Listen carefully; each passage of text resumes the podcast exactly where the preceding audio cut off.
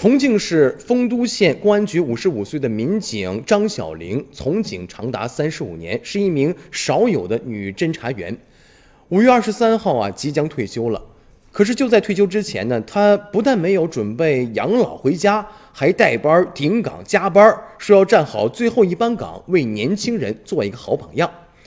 一九八三年，二十岁的张小玲毅然踏进了警营，先后在派出所、经侦大队、刑侦大队留下过足迹。侦查员艰辛是常人难以体会的。张小玲直言，踏进公安门，死了埋进公安坟的警校校训，让他对公安工作坚守了三十五年。一九八四年，张小玲认识了同在刑侦大队的陈华平。同年八月，他们两个人在警徽之下，当着县公安局的领导和同事们宣誓，共患难同奋斗，简单的把婚结了。那陈华平一直觉得亏欠妻子一张婚纱照，而张小玲告诉他，没有婚纱，警服就是我们最好的见证。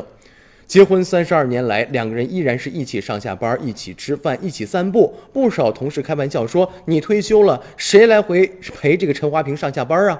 张小玲笑着说：“是啊，他可能会不太习惯。”在上世纪九十年代，在侦破一起案件的时候呢，张小玲就遭到了犯罪嫌疑人的跟踪。那当时呢，公安局的局长甚至将自己的配枪交给了张小玲，让她防身。因此，她也成为了县公安局第一个配枪的女民警。